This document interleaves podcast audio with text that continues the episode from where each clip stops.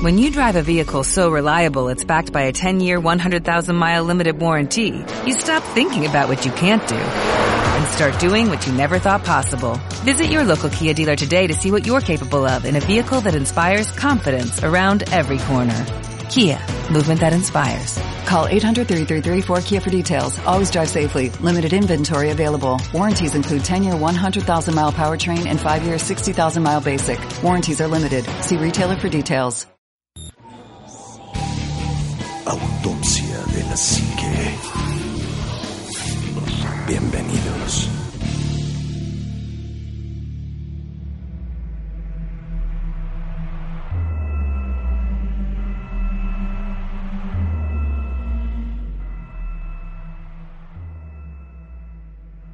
Muy, muy buenas noches, bienvenidos a otro programa más de Autopsia de la Psique.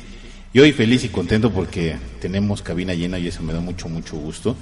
Eh, voy a presentar primero al staff y luego voy a pedirle que a cada uno de ustedes se vaya presentando, ¿me les parece bien? Juanma, muy buenas noches. ¿Qué tal, Aníbal? ¿Cómo estás? Muy buenas noches a todos, bienvenidos, muchas gracias por venir y pues muchísimas gracias a toda la gente que nos escucha. Omar, muy buenas noches. ¿Qué tal, Anima? Muy, muy, muy buenas noches. Un verdadero placer compartir micrófonos con ustedes y estar nuevamente aquí en la, en la cabina. Y sí, efectivamente, pues con casa llena, con este invitadazos de lujo, en un evento que ya tenía pues un buen rato que queríamos llevar a cabo aquí en Autopsia de la Psique. Y pues bienvenidos todos, buena noche, buena noche. Pues muy buenas noches. Voy a, eh, bueno, les voy a pedir, voy a presentar primero de este lado, aquí, porque aquí está, oh, ahí está mi hijo, que se vayan presentando, por favor. Hola, ¿qué tal? Hola, ¿cómo Cris. Buenas noches, soy José Carlos. Hola, me llamo Alma. Yo soy Víctor. Yo soy Oscar. Miriam. Omar. Soy Rodrigo. Carlos Broski. Muy bien, entonces vamos a, a- a empezar este programa.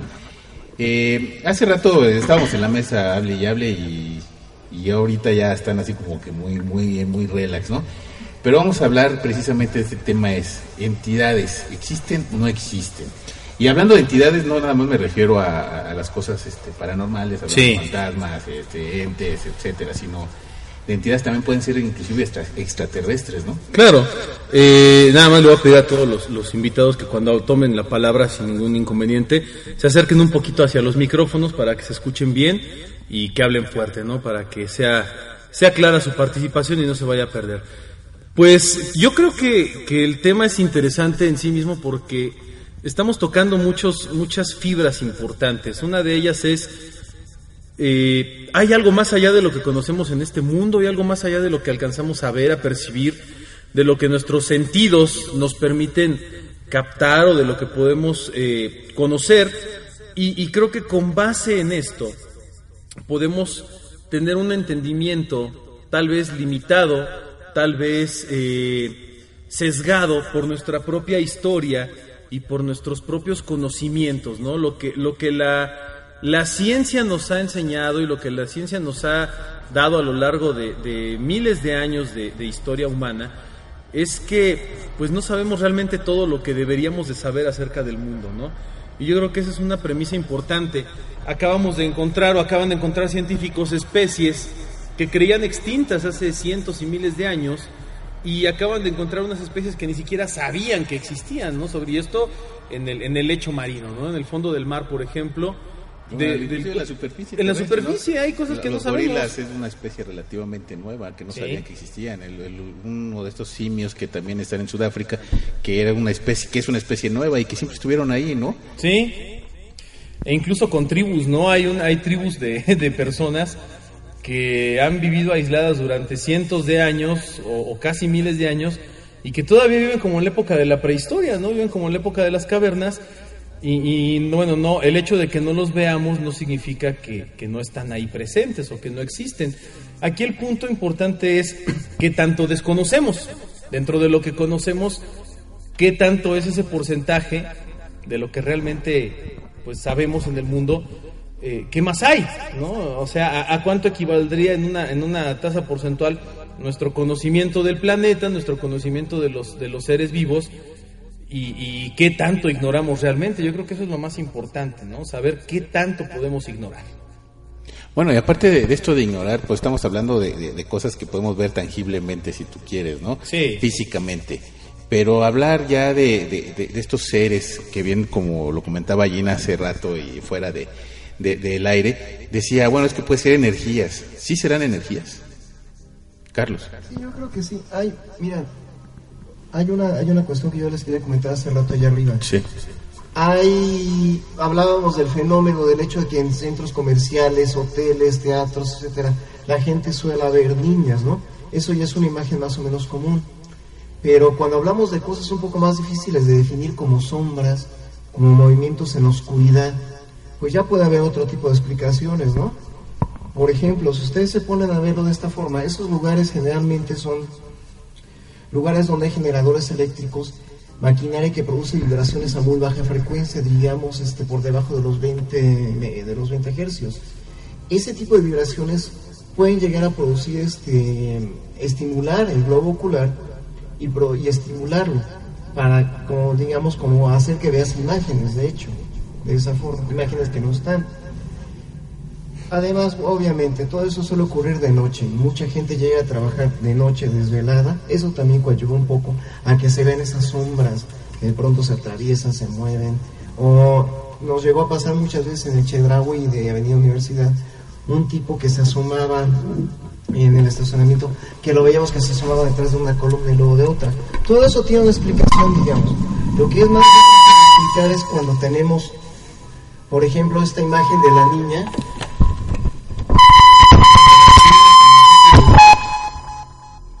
de las niñas en distintos lugares que la gente las ve igualitas, distintas personas en distintos lugares, en distintos lados, ¿no? Eso ya es más difícil de explicar.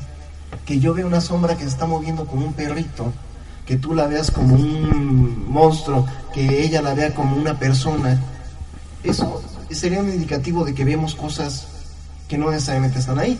Pero cuando lo- todos vemos lo mismo, es cuando ya nos encontramos en un problema. ¿Cómo explicamos esto? incluso sin estarlo esperando. Puede pensarse que uno está predispuesto psicológicamente al entrar en cierto lugar, Sí. a verlo, como se dice, vas, estás en el bosque y piensas, aquí es donde vive Sasco, eso me va a aparecer y pum, ahí está, ¿no? Digo, muchas veces ha ocurrido que no ha sido así y se desaparece o lo ven, ¿no? O incluso cosas más extrañas. No, no necesita haber una predisposición psicológica para ver eso. Bueno, y estamos hablando en este caso de, de a lo mejor, si tú quieres, de sombras, pero por ejemplo en el caso más específico de que ves una sombra que pasa y pues la curiosidad es de ir a ver quién es esa sombra, ¿no? Y ves una persona sentada en la cama Y hay un estímulo y, físico y dices, híjole, ahí, ahí ya algo pasó, ¿no? Ya, ya no es ese estímulo nada más este El que traes tú, sugestivo o el rollo, ¿no? Porque yo no espero ver una persona sentada en una cama, ¿no? Claro. Y la veo y de repente me choca, ¿no? No, ya es cuando ya no sabemos cómo explicarlo racionalmente, ¿no? O sea, este, ya es cuando ya, como decías tú, ya estamos llegando a una explicación sobrenatural de las cosas. Es un fantasma, es un ser de otra dimensión, es un extraterrestre, dependiendo de lo que traiga puesto en un momento Claro. dado, ¿no? Pueden ser muchas cosas, pero lo que quiero llegar es esto: cuando vemos, cuando respondemos de manera diferente a un estímulo, podemos dar por descontado, en alguno de los casos, que tenga una causa sobrenatural, pero cuando respondemos de la misma forma, vemos exactamente lo mismo, vemos la misma cosa, entonces ya estamos hablando de algo que tiene una realidad. Y no nada más para un grupo de personas determinado. Por ejemplo, hace poco estaba el ovni que grabaron con forma de mariposa, no sé si Mm, llegaron sí. a ver el video, espectacular. Vamos a dar por descontado que sea falso, no vamos a decir que ahí estaba efectivamente. Si hubo cinco personas que lo vieron, ya podemos decir que va más allá de una simple estimulación por microondas, por campos magnéticos, por ondas de sonido. Ya estamos hablando de otra cosa que tiene otra realidad física, quizás en algún momento. Claro. Además, creo que aquí es donde, donde entra mucho en, en- en cuanto a la fenomenología lo que le llamamos las fracturas de la realidad. Eh, que es ese choque precisamente en el que tú no, tú no sabes darle una explicación a algo. Por más que lo analizas, por más que lo, lo tratas de ver desde un punto de vista racional, pragmático, basado en tu lógica, en tu conocimiento, en tus experiencias, no encuentras una, una explicación lógica para eso. Y obviamente ese fenómeno o esa situación que se te presenta está fracturando tu conocimiento de la realidad, está fracturando toda tu, tu lógica. Y obviamente la, la primera explicación que tendemos a darle a las cosas, y más cuando son cosas de este tipo, es una explicación, como bien lo decimos, paranormal, que, que como tal la misma palabra lo define, no es algo que está más allá de lo normal, más allá de la realidad o fuera de la realidad. No significa que lo paranormal sea algo siempre eh, místico, mágico, que tenga una alma o, o que sea un paso más allá de la vida, después de la muerte. Yo, yo siempre he dicho y siempre he considerado que es algo que no alcanzamos a dilucidar, que es algo que todo nuestro entendimiento no nos alcanza para poder definir o para poder resolver dentro de nuestro conocimiento y que precisamente por eso tendemos a, a- a sentir miedo, ¿no? Con ese tipo de fenómenos, porque le tememos a lo desconocido, es algo natural del ser humano. en nuestra psicología, cada vez que nos enfrentamos a algo totalmente desconocido, pues nos, nos provoca miedo. Y es normal. O sea, no, no, no pasa nada, es algo normal. Te voy a poner un ejemplo. Si tú vas un día caminando por la calle y de repente ves, eh, no sé, un, choque, ves un accidente, jamás en tu vida habías visto uno. Tú no sabes cómo vas a reaccionar, porque es algo que no estás acostumbrado a que te suceda. Y el día que te sucede, pues está fracturando de cierta forma tu realidad, tu realidad física.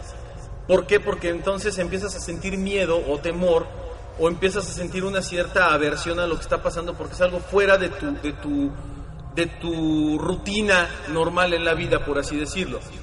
Pasa lo mismo con estos fenómenos, es algo que rompe tu realidad, que te está partiendo todos tus conocimientos o tu lógica, y al no saber explicarlo, al no saber entenderlo, pues obviamente tu primera reacción natural es el miedo. Y eso pasa con estos fenómenos. Es una cuestión de puntos de referencia, Claro. creo yo, ¿no? Por ejemplo, estamos hablando también de las tribus perdidas, entre comillas, o Sí. no descubiertas. Si tomamos un miembro de estas tribus y le enseñamos cómo vuela un avión, o vamos a hacer algo más raro, un dron, porque seguramente se han visto bien, un dron, piensan que es una libélula gigante, por decir algo, no estoy por a nadie, ¿no? Una libélula gigante, un monstruo, un dragón, algo así. Les da miedo. Pero una vez que alguien tiene el punto de referencia para entender lo que son las cosas, pasas del miedo a la apreciación y de ahí a la curiosidad. Claro. Y, o sea, nosotros lo tenemos, creo yo, que en muchos sentidos. Eh, estábamos hablando allá, allá arriba hace rato del acelerador de hadrones, Ujú. por ejemplo. De la siguiente fase del plan que es este, abrir un agujero en la realidad y bromeábamos que podría entrar Cthulhu, Claro. etcétera, ¿no? En algún momento. Es lógico sentir eso porque no tener, sentir miedo o aprensión por ese tipo de cosas porque está fuera de nuestra referencia inmediata. Así Yo es. no soy físico. Por eso, en algún momento dado me puede preocupar que efectivamente abran un hoyo en la realidad y... Y pase algo. Pase algo. Y entre el Capitán América o algo Claro, así, no sé, claro. ¿no? Pueden pasar muchas cosas y a la vez pueden pasar nada, ¿no? Así No es. sabemos. Que además, digo, si, si nos vamos al punto de vista científico, eh, podemos hablar acerca del universo cuántico y podemos hablar acerca de esta famosa teoría de cuerdas, ¿no? Que nos habla y nos dice a manera muy, muy burda que existen dimensiones, existen tantas dimensiones como situaciones se han presentado en esta vida y han tenido distintas eh, opciones o distintas decisiones. Por ejemplo, si tú en la calle vas caminando y de repente ves a una persona que está a punto de sufrir un accidente, tienes dos opciones. La ayudas para que no pase nada o dejas que suceda el accidente. En una realidad, tú la salvaste, la, la- quitaste de medio del camino para que no la atropellaran. Pero al momento de hacer eso, en automático la teoría de, de- de- de los universos múltiples dice que de acuerdo al universo cuántico tú creaste otra realidad alterna en ese instante en donde esa persona no la salvaste y perdió la vida. Y a partir de ese punto se crea otro universo totalmente nuevo en donde esa realidad sí pasó, en donde eso sí sucedió y tú no salvaste a esta persona. O tú te casaste con la niña que te gustaba en la escuela y, vives con ella en otro universo y tienen hijos y son felices. O en otro universo tú ya te moriste o eres una estrella de fútbol o eres un, un artista famoso. Eso es, una, eso es una realidad científica y, y matemática, científica, física y cuánticamente está comprobado. Existe, existen los universos paralelos, existe la teoría de los multiversos, es, es una realidad. El punto está en que no podemos convivir con esos otros universos todavía. No Bueno. sabemos cómo acercarnos a ellos. Vamos a hacer el, el ejemplo de, de- de Juanita. Yo soy Juanita y vivo en mi casa, vivo muy feliz y de repente veo sombras, veo a esta persona que está sentada en mi cama y el nivel sube, ¿no? Porque ya me jala los pies, ya me jala este, la cobija, me jala las orejas, me murmura al oído. Y entonces, para mi lógica de Juanita, a lo mejor, pues vaya, ahí, ahí ya hay otro choque más fuerte, ¿no? Claro. ¿Por qué? Porque ya su lógica le está diciendo que hay un fantasma y decía Víctor hace rato, es que a lo mejor ella ella le dio la forma de pues no sé, de su difunto esposo, ¿no? Así es. Pero pudo haber bien sido e- e- esto esto a lo que voy es porque es lo que me pasó eh, en, en- en lo particular en Morelia, ¿no? Ves una persona y yo no le doy no no no identifico a esta persona pero sí sé que, que ya no es algo normal, ¿no? Ya está fuera de, de, de, de- de mi, de mi conciencia lógica. Y en donde ya preguntas a las personas que están a tu lado y le dices, oye, ¿qué pasó? ¿Tú lo viste? Y todo el mundo te responde que afirmativamente que sí vio el mismo fenómeno y nadie quería decir nada porque todo el mundo este, lo iba a, a tachar de, de charlatán, de la broma, el bullying, etcétera, ¿no? Y ahí, por ejemplo, hay, hay fenómenos que sí se siguen presentando y se están presentando. Y por muy, este, pues vaya, muy escéptico que uno puede parecer, pues se están presentando lo- lo- Claro. los fenómenos, ¿no? Sí, y, y- e insisto nuevamente, esto tiene que ver con el entendimiento y con el nivel de realidad que todos podemos asumir, ¿no? Con, esa realidad que nos rodea. Eh, el hecho es que hay cosas que suceden en este mundo que no podemos darles una explicación lógica, no podemos definirlas con nuestro conocimiento o con nuestra, nuestro entendimiento, ¿no? Y, y- y aquí, aquí quiero aludir a una frase que me gusta mucho que utilizan eh, en la serie de los expedientes secretos X, donde siempre está el choque entre, entre Fox Mulder y Dana Scully, que ella es una escéptica y él es un fiel creyente de que hay algo, ¿no? de que la verdad está allá afuera. Y en alguna ocasión Scully le dice es que no puede existir vida más allá de este planeta. Y Mulder le dice, no con tu comprensión de la realidad. O sea, el hecho de que tú tengas esta comprensión de la realidad no significa o no implica que no exista algo más allá. Porque, no porque tú no lo creas, no significa que no está ahí. Y eso es algo muy, muy, muy plausible. Por ahí hay, hay una pregunta muy bonita, es un experimento muy lindo en donde dicen, ¿tú crees en el amor? ¿Has sentido el amor? Dibújamelo. Muéstrame cómo es el amor. No, pero es que yo lo siento. Ok, lo sientes. Sabes que existe. ¿Cómo es? Las personas que tienen a lo mejor una fe, crees en Dios. Ok, muéstrame cómo es Dios. No, es que yo creo en Él. Sí, tú crees que existe. Demuéstramelo. Es que es mi fe. Ah, ok, entonces estamos hablando de un acto de fe. Como en todas las cosas. Aquí es lo mismo, son actos de fe y son actos de, de, de- creer o no en algo. Y es tan válido creer como es tan válido no creer. Ambos, ambas vertientes son totalmente válidas.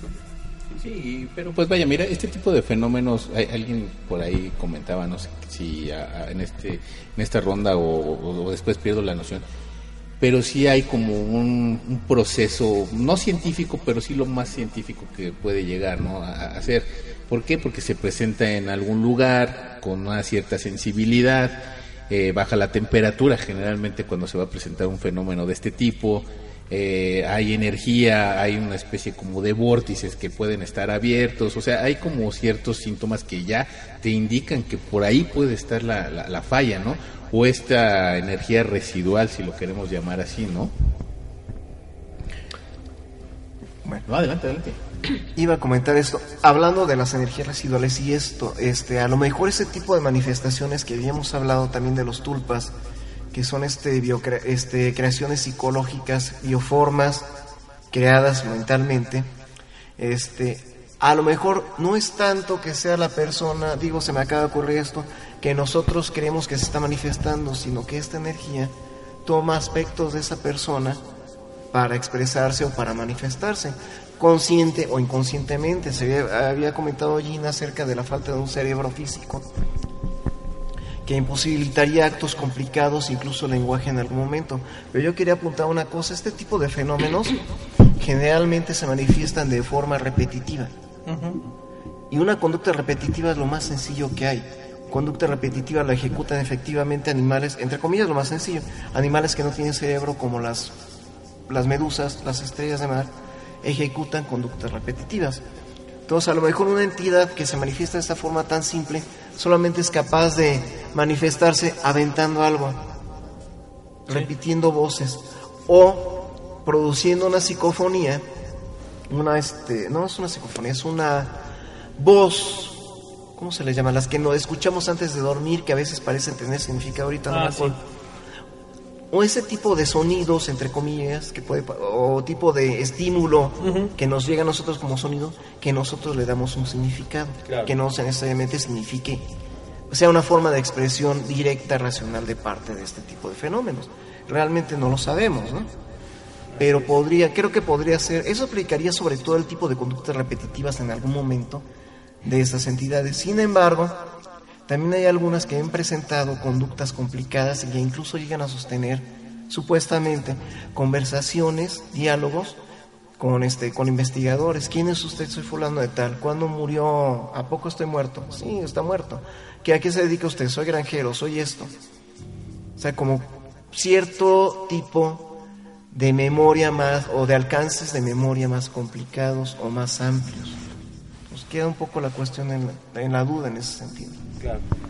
Y, creo que es, es complicado darle la explicación lógica, porque al final del día la ciencia nos pone un límite ¿no? en este tipo de cuestiones.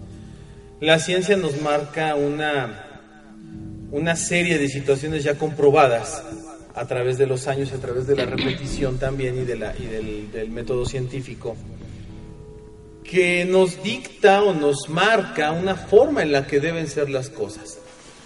Pero a lo largo de los años también nos hemos dado cuenta que la ciencia se puede equivocar y que la misma ciencia puede estar mal, ¿no? En algo que considerábamos total y completamente parte de nuestra realidad y que incluso muchos científicos se han, se han retractado al decir, híjole, sí la regué, ¿no? Y algo que yo creía o algo que yo pensaba que era eh, así durante 50 años de mi vida, hoy me doy cuenta que no lo era. Hoy me doy cuenta que no lo era. Y, y un ejemplo muy claro son las leyes de la física, ¿no? Que las leyes de la física, tal y como las conocemos nosotros, están limitadas al planeta, están limitadas a nuestro entorno. Sales del mundo y se acabó, la- todas las leyes de la física empiezan a variar, ¿no? E incluso hay, por ejemplo, fenómenos en el universo. Un fenómeno muy, muy famoso es el famoso gran atractor del universo. Eh, otro fenómeno son los, los agujeros negros. Eh, otro fenómeno se presenta mucho al, al momento de la explosión, por ejemplo, de una supernova, en donde dicen, híjole, ¿por qué hizo eso la estrella? ¿O por qué hizo esto el, el- el, eh, es, ese vórtice de energía? ¿O por qué pasó esto con, con esta, con esta constelación? ¿O por qué se comporta de esta manera este planeta? Y es en donde precisamente los mismos científicos, en este caso, dicen, ah, caray, este, ¿qué, qué es lo que está pasando, no? ¿Qué es lo que está sucediendo? Que no le encontramos una explicación lógica. Y ahí está, o sea, está la evidencia física, está la prueba, está la demostración física de que algo pasa raro. Digo, eh, el, el ejemplo de, los agujeros negros que creo que es el más maravilloso de todos. Existen, está comprobado, pero nadie sabe cómo funcionan. Hasta hoy nadie sabe realmente si el, si el famoso este, horizonte de eventos es o no real, si una vez dentro del agujero negro hay otra cosa. Vaya, nadie lo sabe por qué, porque no lo podemos comprobar físicamente, pero sabemos que ahí están. Que los podamos explicar es otra historia. Y es un fenómeno real, es un fenómeno, o sea, no estamos hablando de algo eh, fantasmal o parapsicológico, místico, mágico, no, es algo real, es algo tangible. Bueno, ¿cómo sabemos que no es algo efectivamente parapsicológico También. mágico, pero a gran escala? Claro, o Digamos, sea, una mega escala de lo que estamos viendo aquí en pequeño, Así es. entre comillas, ¿no? Manifestaciones de las mismas energías. Claro. Puede ser, por ejemplo, que este, un, se habla mucho de lo que es el fenómeno de la grabadora de, de roca, Ah, sí. que es cuando un objeto inanimado actúa como un este, receptor de energías, como una especie de grabadora Así es. de energías cercanas y después proyecta o reproduce la grabación de la persona que estaba cerca y es lo que nosotros percibimos como fantasma. En un momento dado, la extensión de la dilatación del tiempo en el espacio puede ser el mismo fenómeno. Sabemos que el tiempo se dilata en el espacio Sí. y no solamente eso, sino que se dilata en torno a objetos de gravedad, de, con, con- de- Con gran masa. con una gran, con una gran masa como precisamente serían en teoría los agujeros negros, Claro. que dilatan tanto el tiempo que en teoría lo detienen. No, incluso lo distorsionan. ¿no? Exacto. O sea, vaya, la, la- y es una, es una realidad, o sea, tal cual lo explicó Albert Einstein en su teoría de la relatividad, ¿no? Y, y lo puedes comprobar, o sea, se comprueba, ¿no? Porque pasó con los astronautas que hicieron el primer viaje a la Luna. Regresaron con su reloj con un atraso de segundos a cuando habían salido de la Tierra. Y eso marca precisamente que el tiempo con ellos pasó más lento por la velocidad a la que ellos se desplazaban, muy lejos obviamente de la velocidad de la luz. Pero entre más alta sea la velocidad a la que se mueve un objeto, más cosas raras empiezan a pasar, más cosas extrañas comienzan a suceder.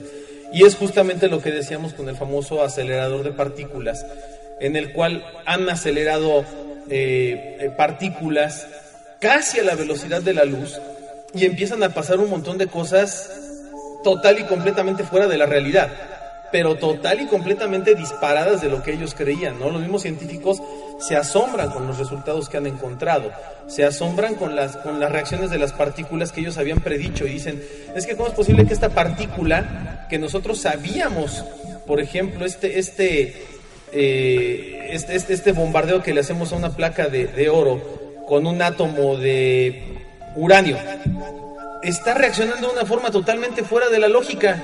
O sea, no tendría por qué haber creado otro tipo de energía u otro tipo de materia y la creó.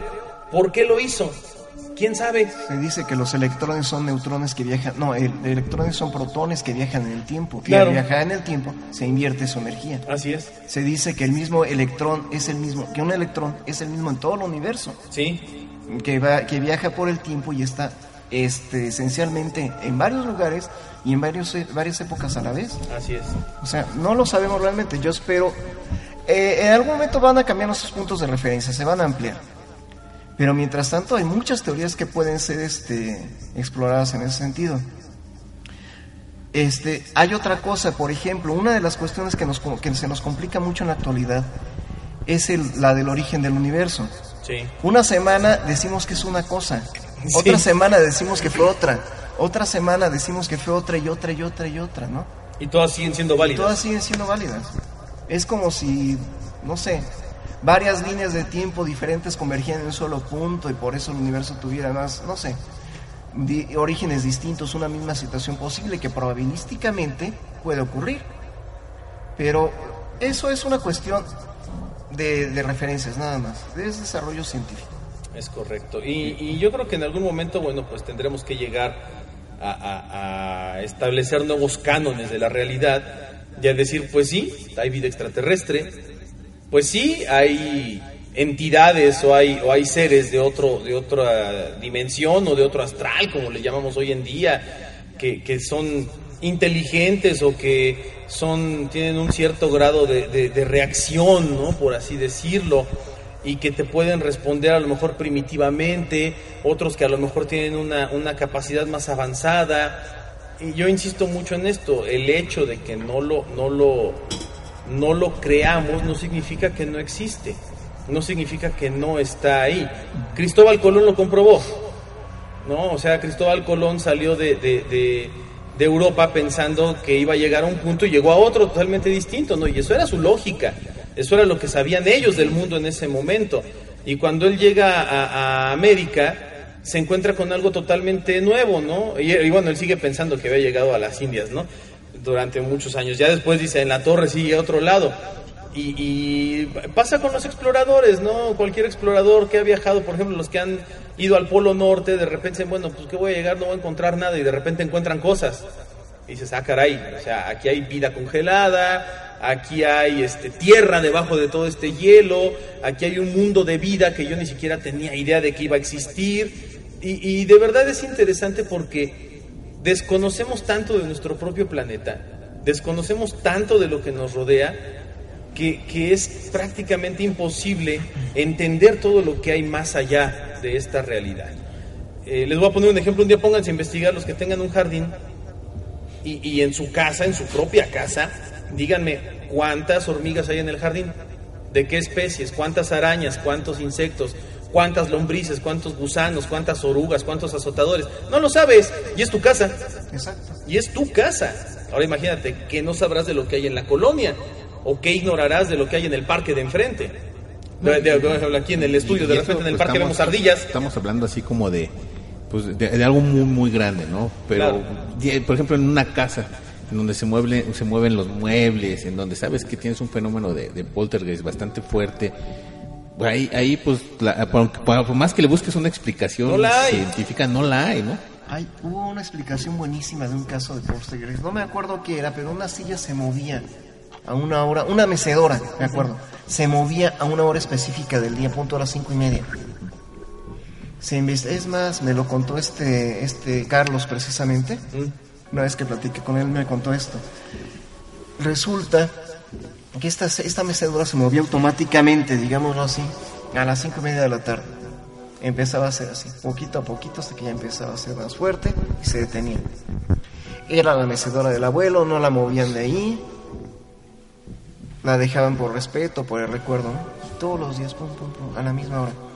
Investigaron y resulta que había una tubería que pasaba debajo de la mecedora, por donde pasaban las vías del tren que pasaba todos los días a las cinco y media. Tiene sentido. Tiene sentido, vamos, todo, todo este, Gina lo comentaba allá arriba, todo se puede explicar lógicamente en algún momento. Claro. Pero ¿cómo explicas que tú, estando, por ejemplo, en casa de una persona que tiene un fenómeno de POLT, estás grabando con una grabadora de cassette, con baterías nuevas, estás grabando una conversación con ella y la grabadora sola se detiene y se echa para atrás el cassette? Se regresa sola, nueva. ¿Cómo explicas, por ejemplo, que una lámpara de mano se apague y se prenda sola? ¿Cómo explicas que un foco se apague y se prenda solo si nadie está moviendo el interruptor? Que los animales eviten una zona en particular de la casa. Puede haber muchos factores que no, que no conocemos. Puede haber algún elemento radiactivo, algo que genere un ruido de alta frecuencia.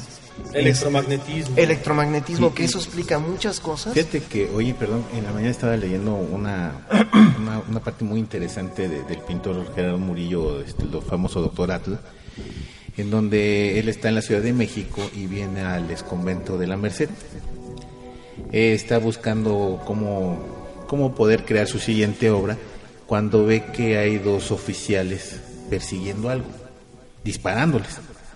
Y él se queda extrañado y como yo creo que todos tenemos la curiosidad de, bueno, pues a qué le disparan o contra quién van.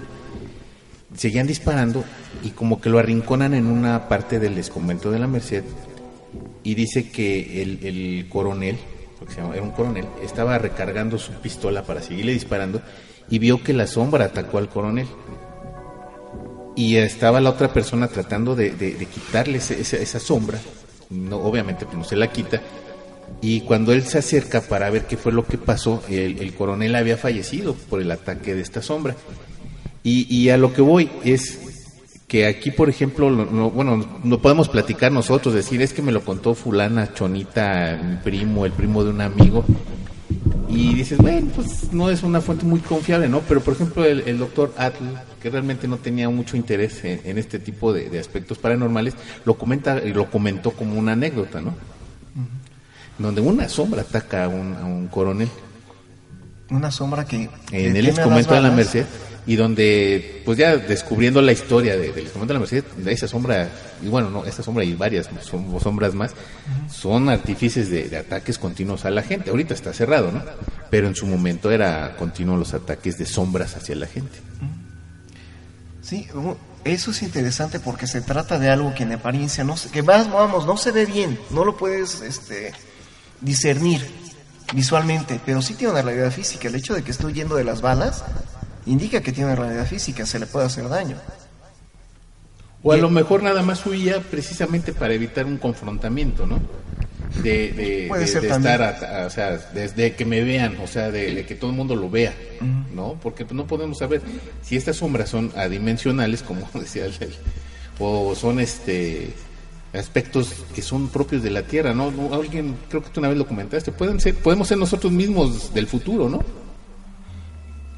Bueno, sí, puede ser. Hay una teoría que habla de que una parte de los fenómenos pues, sobrenaturales se basan en el principio de que precausalidad. Esto quiere decir que la... Vamos, nosotros conocemos la realidad en base a causas y efectos.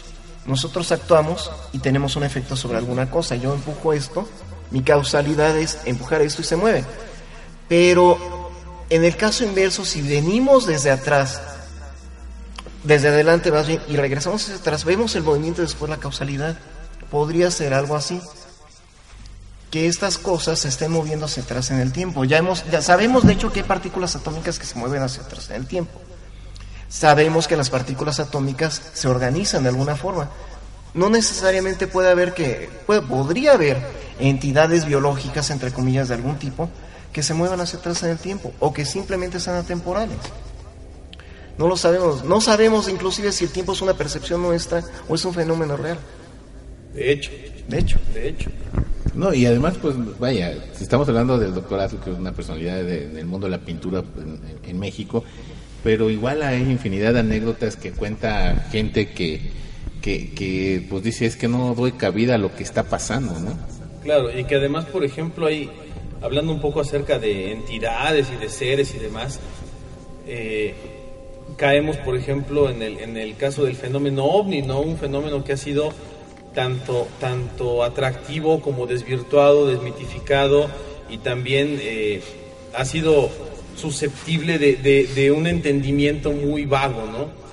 Eh, hay, hay historias tremendas de pilotos, por ejemplo, de la Fuerza Aérea, este, pilotos militares que pues comentan cosas, no dicen es que yo vi esto y, y nadie me lo va a quitar de la mente porque yo lo vi y estaba en el radar y, y lo detectamos y todo el mundo le dice, ¿sabes qué? Cállate, no digas nada porque te van a tirar de a loco, porque queda en tela de juicio tu, tu credibilidad.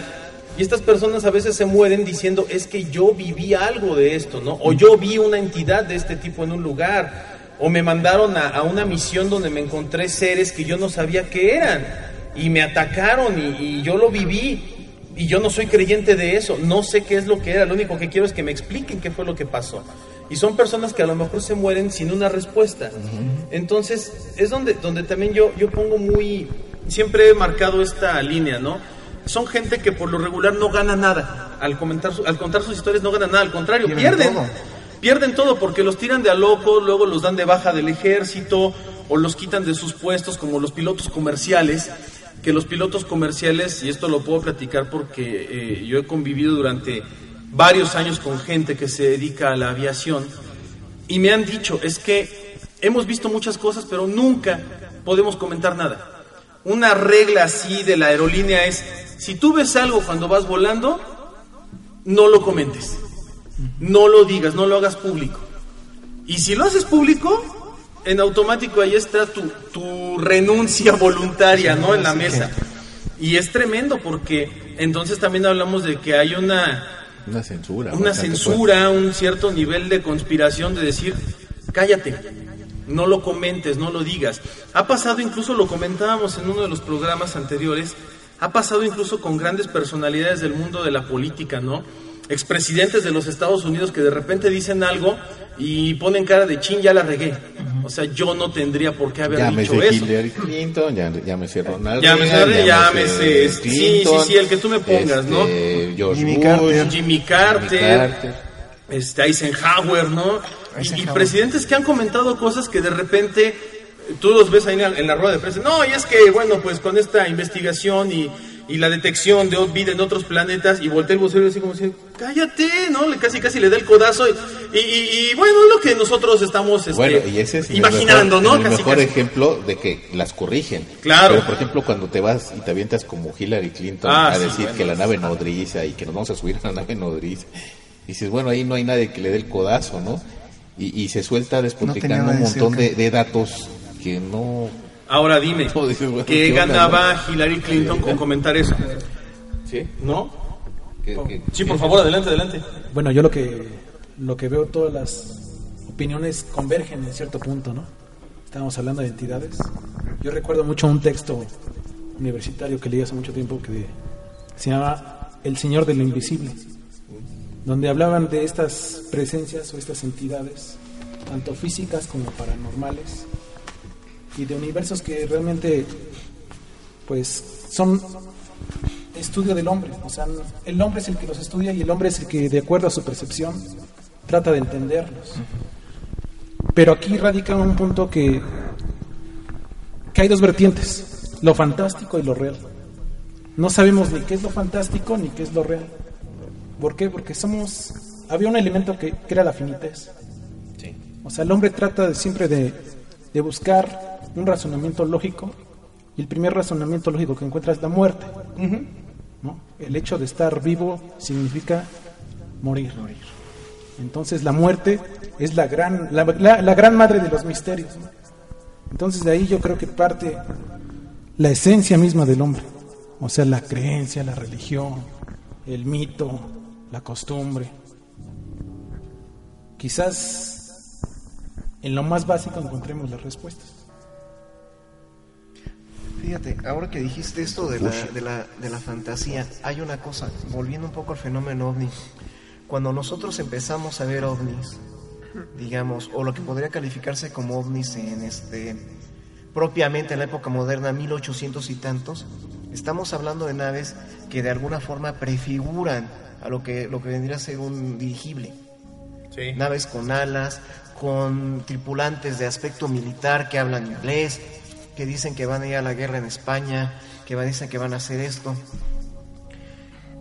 Pasa, pasa el tiempo y cuando Kenneth Arnold tiene su avistamiento famoso, que es el que marcó la era moderna, digamos, Sí. del fenómeno ovni, él dice, se movían los objetos que han de- ustedes han de recordar que tenían forma como un poco el escudo de Batman. Sí. Sí, como unas medias lunas con colita, digamos. Él dijo, se movían como platos en el agua, algo así, que se movían así. Ondulando. Después de todo eso, después de eso, toda la gente estaba viendo platillos voladores. Los Ah, pero es platillos que, voladores. perdón, y ahí te voy a abrir un paréntesis, es que nosotros sí somos muy dados a eso, ¿no? O sea, si nosotros vimos una sombra que le pegó a un niño, no, esa sombra al rato ya tenía uñas y esa Sí. sombra ya tenía los ojos Exacto, brillantes exacto.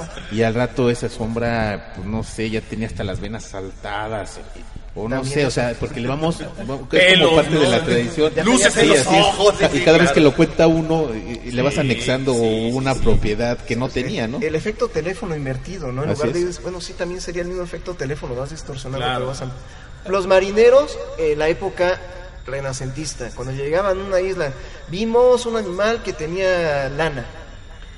Y ya cuando ya llegan a España de regreso, ya el animal es un eh, es un Una monstruo que, que crece en las plantas de algodón y porque el algodón es lanoso, entonces un monstruo Sí. híbrido de algodón y, y chivo, ¿no? Una cosa así. No, y es que, es que nuestra percepción de la realidad, insisto, es lo que nosotros alcanzamos a ver. Y el entendimiento y también, bueno, la distorsión de la realidad que es maravillosa en el ser humano y que nos permite imaginar cosas increíbles, ¿no? el, el hecho es que estos, todos estos... Oye, y ese ejemplo, el del chupacabras, es el... No, bueno, Es eso es una... genial. El chupacabras Genial, es una delicia de ejemplo de, de histeria colectiva. Y de cómo le fueron agregando Cosas. hasta alas ya tenía. Hasta al alas. Sí, no, porque empezó siendo una especie de gato, una especie de, de, de- de- de lobo, perro, montés, zorro, y después ya ves las imágenes de, de- de los, los retratos, se- ¿no? ¿no? Claro, de los- Y y ya es todo... ¿no? Sí, claro, ¿no? Ya tiene colmillos y alitas y dientes y, y unos ojotes y se dobla y está a lo que yo quería ¿qué onda, llegar, no? a lo que yo quería llegar era esto. Ya lo vemos de distinta forma. Las naves en 1945 tenían insignias, los ovnis tienen insignias. Sí. Las naves este, en 1960 eran de luz. En las películas, en los Sí, cómics, sí, este, Vengadores, Inhumanos, todo eso. Sí. Y los ovnis se vuelven de luz. Ok, vamos transformándolos psicológicamente, ¿sí de acuerdo? Pero ¿qué pasa? Que cuando fotografiamos un fenómeno ovni, cuando fotografiamos una nave en 1800 y tantos parece un dirigible. Cuando fotografiamos un ovni después de 1945 es un disco volador. Después de los 50 tiene insignias. Y después, en los 90, 60, 70 es de luz. Es de luz. Y ahora tenemos pirámides invertidas, tenemos alas, alas triangulares, tenemos este, los chupas famosos de Brasil, refrigeradores, tenemos ovnis que parecen edificios, Cigarros. cigarros, Cigarros. naves nodrizas. Y los fotografiamos y ahí están. Ángel mariposa. Ah, ángeles, Las famosas ciudades mariposas, de China, ¿no? Sí, claro. Ya ciudades completas. Ciudad, en ahora China. ciudades completas. Ahora ¿no? cambian. Es que, es que ya están, están estrenando modelos. Exacto, pero y ahora nos regresamos al pasado. Pinturas rupestres, discos Exacto. voladores, tipos con escafandras, pinturas renacentistas. Justo eso te iba a decir, Discos. pinturas renacentistas con ovnis. Los mayas, el, pa- Los mayas, este, el astronauta de Palenque. Bueno, ¿no? mira, a lo mejor el astronauta de Palenque puede ser una percepción y una explicación que le damos a algo, ¿no? el, Pon tú, el- el avión Inca. Pon tú también que sea un, Inca, que- pon tú que el avión Inca sea un insecto que trataron de, de- de- de hacer estético ahí. Puede ser. Pero una pintura de un cuate renacentista en, la- en una época en la que ni siquiera existía el concepto de vuelo en un objeto, en el que, en el que los únicos que podían volar eran las aves, y que de repente ves en un cuadro una virgen en primer plano y toda la- y en el fondo ves un cuate con un perro viendo hacia el cielo y una especie de, de- de- de esfera metálica con rayos de luz saliendo de todos lados, y los dos viendo bien atentamente hacia el cielo el, el objeto, dices, Y algunos con tipos adentro. y algunos hasta con tipos dices, carajo, ¿qué vieron? O sea, algo vio este cuate el que lo Sputnik. plasmó. Ahora sí que el Sputnik renacentista no me acuerdo de Ah, quién el es. Sputnik renacentista. Y esta es una cosa idéntica al satélite ruso. O ¿no? el, Igualito o el al famoso Sputnik. tapiz este medieval, es medieval de Inglaterra, en donde ya ves este estrellas con personas montadas arriba de las Sí. estrellas, Exacto, ¿no? y una flecha negra grande, Así es. larga. Entonces dices, ¿No, bueno, ¿No será el caballero negro? ah, puede ser, ¿no? Pero Sí, es que no, de esas. pues vaya, es- o sea, es un efecto El que se, va, que se va repitiendo y repitiendo y no, no a través nada más de esta época, sino de épocas inmemorables, ¿no? Modas y todas las. Porque, pues sí, pues hay hasta en, en- en pinturas rupestres, ¿no? Entonces eso nos puede decir de, desde cuándo, desde cuándo está pasando este fenómeno. Lo que sí es que de, de los, es más, se los pongo así fácil, de los 70 para acá han cambiado los ovnis increíblemente fuerte. Y, y yo creo que el, el ejemplo más claro y el que puso la moda de los ovnis, cómo deberían de ser, es este el de encuentros cercanos del tercer tipo, Steven Spielberg, ¿no? Pero vuelvo a lo mismo. ¿Por qué si nosotros de los años 80 para acá tenemos tantos vehículos diferentes? Suponiendo y, y- y yéndonos a este plano de que existe vida extraterrestre y que estas entidades nos visitan. Caramba, ¿qué no tienen derecho también ellos de cambiar de modelo de ovni? No, no es en serio. O sea, estoy pensando, ¿cuántas veces tú, Sí, por claro. ejemplo, en los años 70, cómo se imaginaban el futuro? ¿Cómo se imaginaban los 2000? Como los supersónicos. Pues no, no llegaron los supersónicos. Pero si una persona de los años 70 viese en los años 70 un vehículo como un Lamborghini de hoy en día, ¿no? O un Maserati que dices, híjole, ni siquiera parece coche. No, ni siquiera parece, ni siquiera parece coche o un batimóvil o, o un tanque de guerra de los que hay hoy en día que son muy diferentes a los tanques de su época o un avión de, de los actuales. De verdad se quedaría impresionado y, le- y le buscaría una explicación total y completamente fantástica a lo que está viendo. Y bueno, Por ahí quiere, quiere Sí, adelante. comentar algo. Bueno, yo soy la escéptica, agnóstica, dudosa del grupo, por lo visto. Eh, Te estabas tardando. sí, ya me estaba tardando. Es que No, está- pues está está- padre. no, no, no, obviamente los tengo que escuchar. Tengo que tomar mis, mis propias decisiones. Pero desde luego, eh, obvio- obviamente lo que ustedes dicen tiene mucho sentido. Hay muchas cosas que no nos podemos explicar. Yo no digo que sea ajena y que no haya tenido alguna vez en mi, en mi vida eh, experiencias que son inexplicables. He he, eh, jugado con, con algunas cosas desde el tarot y la ouija y todas esas cosas en forma de experimentación. He andado de religiones eh, buscando explicaciones, desde luego.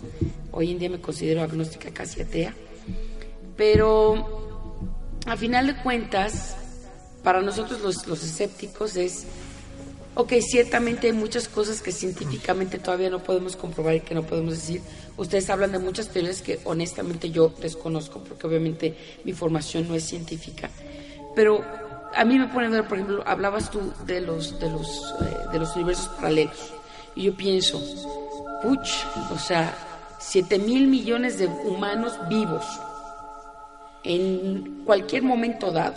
Eso sin contar los, Los no sé los cuantos miles de millones ya muertos, ¿no? Y eso contando solamente los que están en un solo planeta. Considerando además que hubiese vida en otros planetas. Pero independientemente de que hubiese vida o que no hubiese vida, de todas maneras, bajo esa premisa o bajo esa teoría, cualquier cosa que pasara en el universo, consciente o inconscientemente, de todas maneras tendría una consecuencia de, gener- de la generación de un universo paralelo. O sea, ¿cuánto, ¿cuántas decisiones una sola persona no toma en su vida? En un día, Claro. en una hora. Entonces, yo multiplico todo eso por la cantidad de, posibles universos paralelos y me suena honestamente irrisoria. Claro. Te voy a poner un ejemplo. Absurda. No, claro, Espérame. te voy a poner- claro, Entonces, está bien. es- eso por un lado. Luego, ok, los entes, los entes, los poltergeists, los fantasmas, los, este, los muertos vivientes, los- la, la, la cosa que ustedes quieran. ¿Por qué a fuerza darle? Ok, vamos a, vamos a suponer que existieran estos entes sobrenaturales o metafísicos o como sea que ustedes les llamen. ¿Pero ¿Por qué darle a fuerza características pensantes, semi-humanoides, de, de- de decir, bueno, bien, vienen, me molestan, o me hacen jugarretas, me mueven la silla, me, ya me soplan debajo, de, así, bien cachondamente detrás de la orejita, o me jalan el cabellito. Que venga diario, ¿no? Ay, me dan unos arrimones ahí No, encima de la cama, no dormida. O sea, ¿por qué pensar que... Hay un por- muchacho aquí, Espérame, ¿eh? por- por- no, no importa. Pero ¿por qué pensar, por ejemplo, para, empezar, ¿por qué, ¿por qué pensar que me quieren hacer daño? ¿Por qué pensar que me quieren asustar? ¿Por qué pensar siquiera que quieren hacer contacto conmigo? Claro. O sea, ya de entrada. O sea, bueno, pero ese no Ahora, los ángeles, los bueno, pero eso, eso, por ejemplo, es bueno, por ejemplo, para nosotros los agnósticos o los ateos, para mí no, por ejemplo, No, los, los, este, de- ángeles no existen. Ahora, espérame todo, tantito. ajá. Ahora, luego, por ejemplo, los extraterrestres. Ok, ya sabemos que hay vida, ya lo, lo acab- lo acabamos de comprobar hace unos cuantos meses, ¿no? Claro. Ya lo dijeron que hay posibilidades de, de- de- de vida en el planeta que estamos Sí, nuestro vecino Marte. nuestro ¿no? vecino Marte. Ok, sal. Pero es una vida que no es pensante, que no se agarre, que no se monta. Ay, pues vamos con los vecinos a ver si tienen un... nos Vamos a echarnos un cafecito. O sea, ¿cómo, por qué pensar que a fuerza van a venir? Y luego nuestro planeta siendo siendo que hay una... Ya hablaste como más de media hora. Entonces, ¿por qué pensar que nos van a venir a visitar? No, claro. O sea, y luego además a nuestro planeta. ¿Por qué no pensar otro planeta? ¿Por qué no pensar un universo paralelo? Digo, si tienen las posibilidades de viajar, obviamente, miles de millones de años luz de distancia, ¿por qué pensar que van a venir a esta canica azul? Claro. ¿No? ¿Por qué no pensar en otra? Ok, llegan aquí y no se les hace un desperdicio de tiempo, energía y esfuerzo que vengan y que no nos digan, Nada. ¿qué huele? ¿Cómo estás? Y que no nos digan nada. O sea, me parece ilógico. Más, que, con- es más- que ¿cuál es, cuál Ahora, es tu instinto? ¿por Ves una no- araña y la pisas. Bueno, ¿y por qué no, por qué no pensar, o sea, que de repente que lleguen, ¿cómo pensar que van a ser más inteligentes que nosotros? Y no ah, no, pero esa es, inteligentes esa es la lógica nosotros? humana. O sea, Exacto. esa es nuestra lógica. La lógica de ellos yo no la entiendo porque no la, no la sé. Pero, este, por ejemplo, el- el- el- Pues yo sí sé que mi lógica humana es veo una araña y la piso. No le pregunto si estaba de paso o Bueno, nada más iba de pasar. La, mato, es- mi instinto es la matar. pis- entonces no nos y, han y agredir. No nos han pisado. No, No nos han agredido. pero mi lógica humana sí. Si yo, yo veo un extraterrestre, yo de antemano y le preguntas a cualquier niño es agarrar una pistola y eliminarlo. Porque así nos los enseñaron a todos. Así estamos como, no sé, programados, ¿no? O sea, es, es agredir. Y si viene fulano de tal, ah, y se metió mi, se metió mi granja, es más, con los mismos seres humanos, se metió a mi granja, ¡pum! ahí va la escopetazo, ¿no? O sea, mi lógica es, no, no, si me, si me siento agredido o, o- o lesionado en mi intimidad, es lesionar al demás. Así, así estamos programados. Entonces, esa es la lógica humana, eso sí lo sé, la lógica humana. Pero la, la lógica que ellos tengan o por qué vienen tan lejos, eso no lo sé. Pero a mí sí se me haría interesante, por ejemplo, estábamos hablando de especies que viven en, la- en el planeta Tierra, del Amazonas, ver a un grupo de, indígenas que jamás han tenido contacto con, con los demás seres humanos. Sí se me hace pues padre por lo menos poderlos espiar y saber qué es lo que está pasando con ellos, cuál es su lógica, ¿no? ¿Qué es lo que van a hacer? Y no es nada más, y están en mi planeta y no es invadirlos, ¿no? Es verlos, nada más observarlos. De hecho, por eso son tan famosos los programas estos de, de, los reality shows, porque estás viendo la, la vida de los demás sin meterte en, la, en, su, en su intimidad, ¿no? Esa es, esa es la, para mí eh, la, la expresión más lógica que pudiera ser de, de que no nos han contactado o que no han venido, ¿no? Eh, Yo creo que un ejemplo muy bonito aquí con esto y que, y que a lo mejor nos puede ayudar también en muchos aspectos es precisamente el, el de eh, el estudio de las especies, ¿no? Un hormiguero. No necesariamente lo tenemos que destruir para estudiarlo. Y a lo mejor las hormigas ni siquiera saben que las estamos viendo. No, Y- al- y, algo- están existiendo y ni siquiera saben que nosotros las estamos viendo y que las estamos estudiando y analizando y que a lo mejor hasta cortamos el bloque de tierra, lo sacamos y lo tenemos en un laboratorio y lo estamos viendo. Las hormigas siguen con su vida. Y nosotros nunca les decimos, oye hormiga, yo estoy aquí, ¿eh? soy un ser humano y soy más inteligente que tú y te estoy analizando. ¿Por qué? Porque la hormiga a lo mejor ni nos va a entender. Entonces yo, yo ahí, ahí es donde, por ejemplo, entra, entra en juego una teoría de alguien como Carl Sagan, eh, gran, gran, gran eh, investigador, que decía, sí, a lo mejor los extraterrestres existen y a lo mejor vienen a la Tierra, pero no nos contactan porque nosotros no alcanzamos a entenderlos. Entonces nada más nos ven. Porque tienen la posibilidad no de viajar, y, y esto, es- esto también está comprobado científicamente, no de viajar miles de millones de años luz para llegar, no, porque ellos tienen la capacidad de viajar del punto A al punto B en un segundo, ¿no? Con la teoría de, de- de los agujeros de gusano y de, y de, de formar el universo, doblas una hoja de papel y llegas de aquí para acá en, en un segundo, ¿no? O sea, tampoco tienes que gastar como que tanto tiempo ni tantos miles de miles de millones de recursos, órale, en, en viajar, ¿no? También, eh, insisto, es la parte de la lógica, es, lo- es más o menos el mismo ejemplo, ¿no? Del científico que está analizando algo y ese algo nunca sabe que está siendo analizado, como las bacterias, ¿no? Sí, no, además decías algo eh, bien interesante. De hecho decías, ¿por qué van a venir a vernos? O sea, ¿por qué vamos nosotros al espacio? Por la misma curiosidad científica que tiene. zoológico. Exacto, por la misma curiosidad que tiene el ser humano. Y, y eso es, eh, como decía el ánima, pues es, es la, la razón humana, es, es la, la forma de actuar eh, de los humanos y no conocemos la de ellos.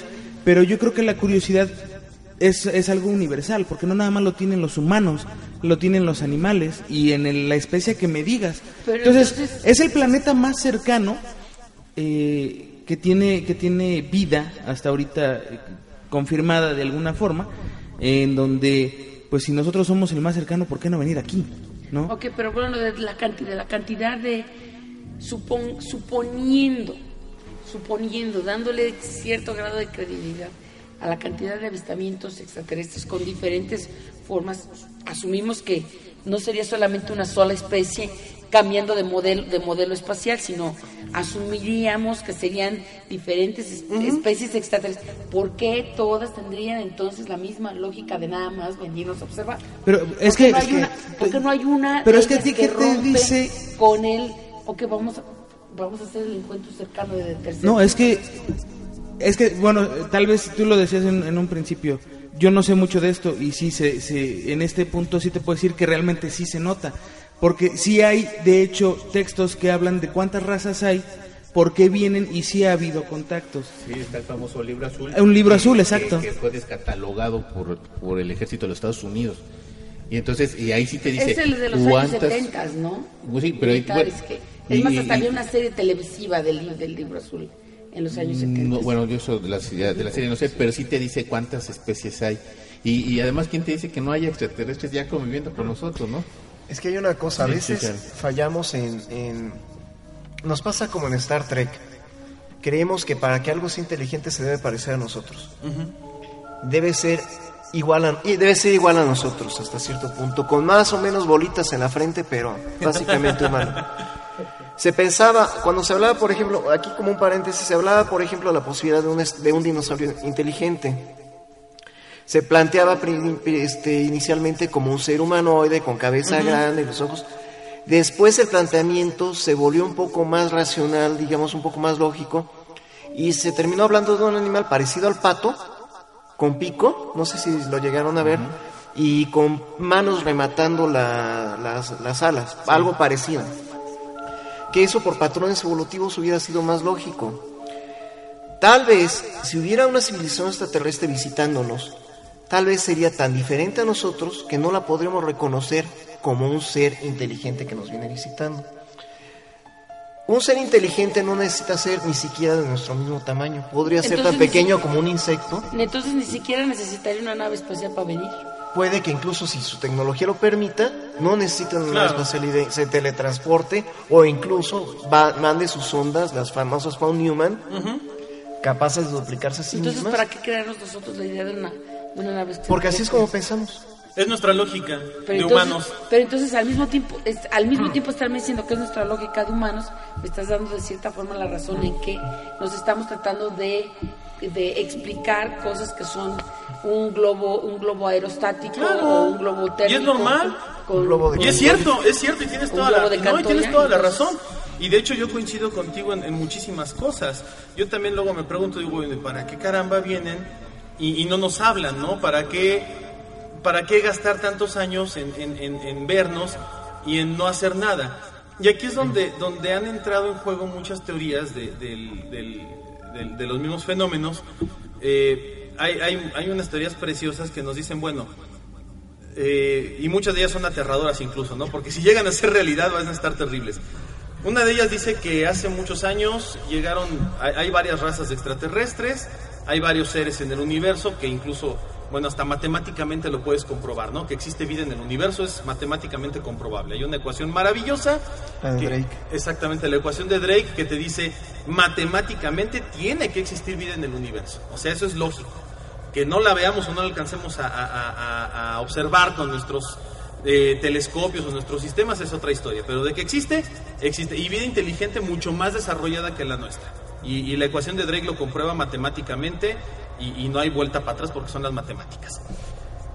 Eh, dentro de esa misma ecuación de Drake hubo después un análisis que dijeron, oye, ¿y qué pasaría? Y esto ya son nada más ideas, ¿no? ¿Qué pasaría si a lo mejor nosotros somos, sí, la caniquita azul, pero somos la caniquita azul que tuvo el, el famoso, la famosa posición de ricitos de oro que se le llama en, en- en- la astronomía, donde dicen es un planeta prácticamente bendecido por su ubicación, ¿no? Ni tan lejos ni tan cerca de su estrella, con muchos elementos que existen en el universo, algunos elementos casi únicos, y con la capacidad de tener biodiversidad, ¿no? Que a lo Agua mejor no existe en otros lugares, ¿no? Agua en estado líquido, elementos en distintos estados, y que además te permite el desarrollo de la vida, ¿no? La evolución.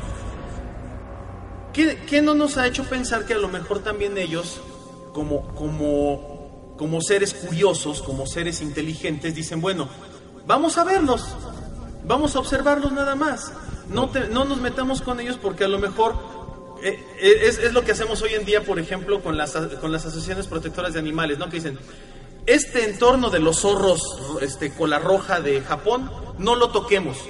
Es más, ni siquiera te acerques como ser humano porque cualquier intromisión le va a dar en la Mauser a todo su ecosistema.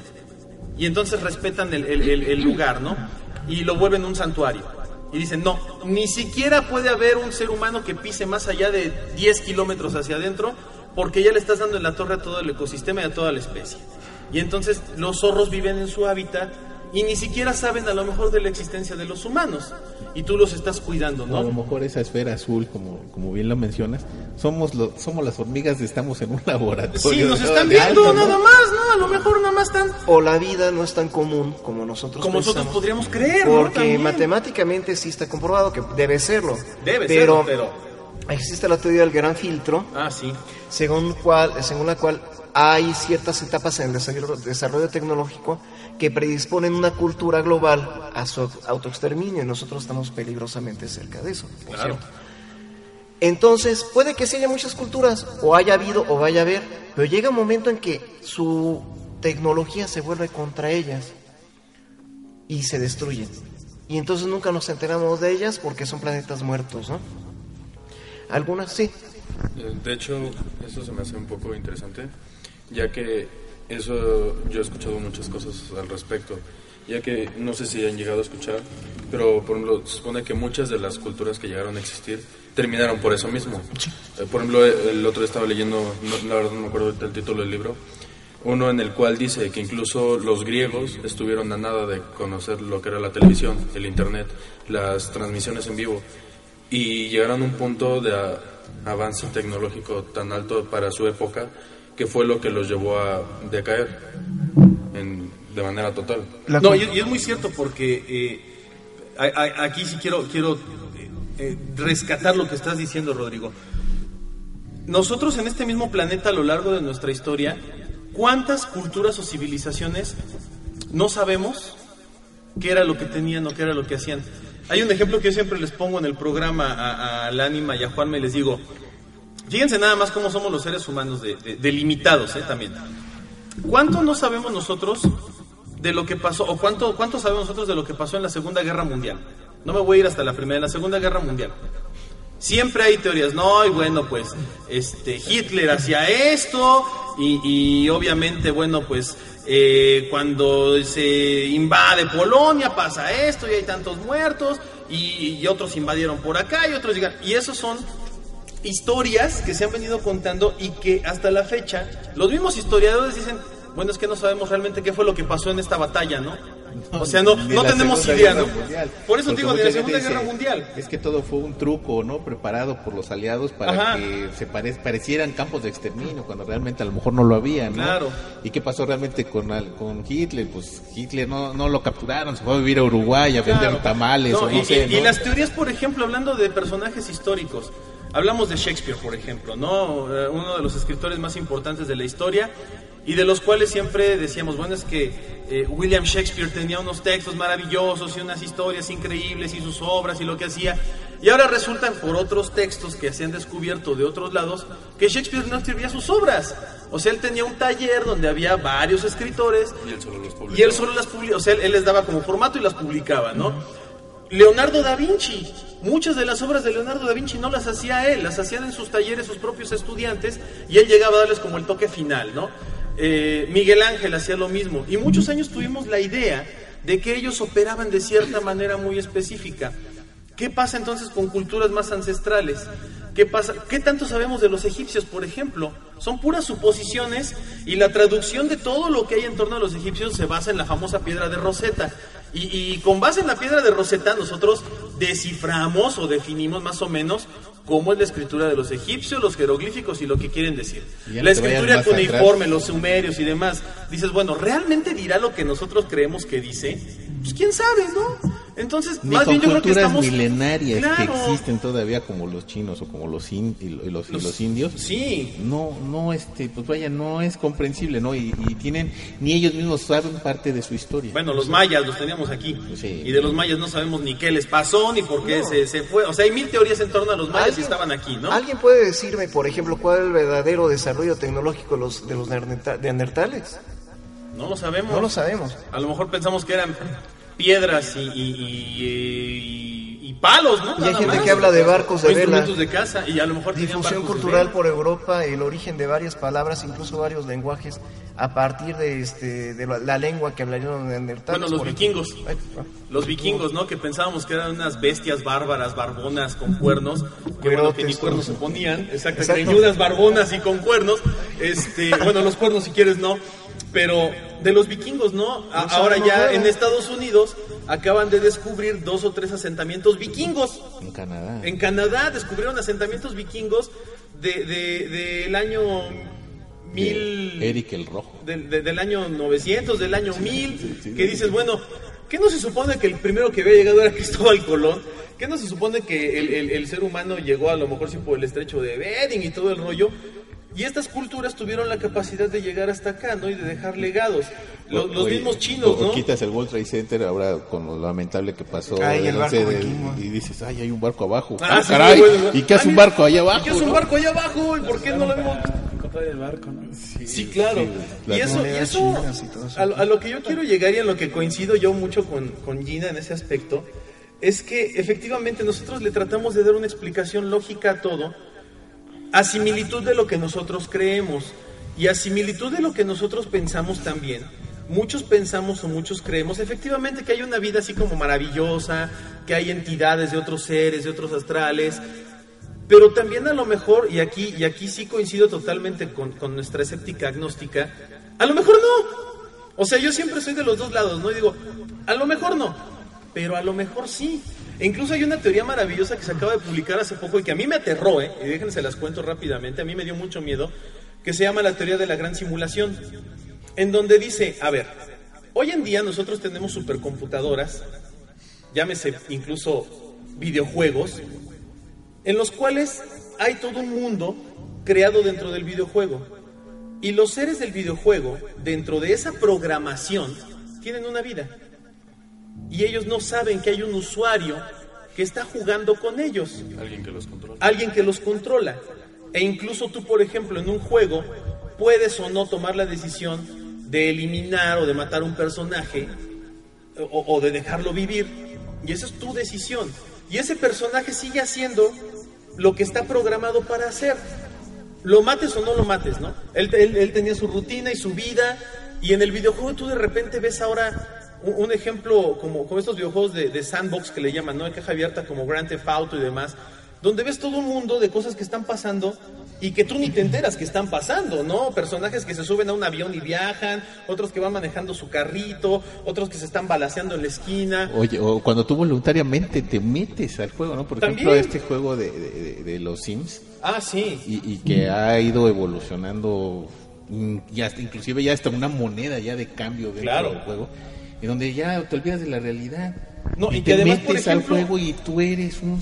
No, pero además tienes bien, bien padre, ¿no? En el juego, porque tienes vecinos y en mi juego hacen una casa y en el juego del anima hacen una casa distinta y en el juego de Rodrigo hacen otra casa distinta. Y dices, bueno, la programación les permite tener la supuesta inteligencia artificial.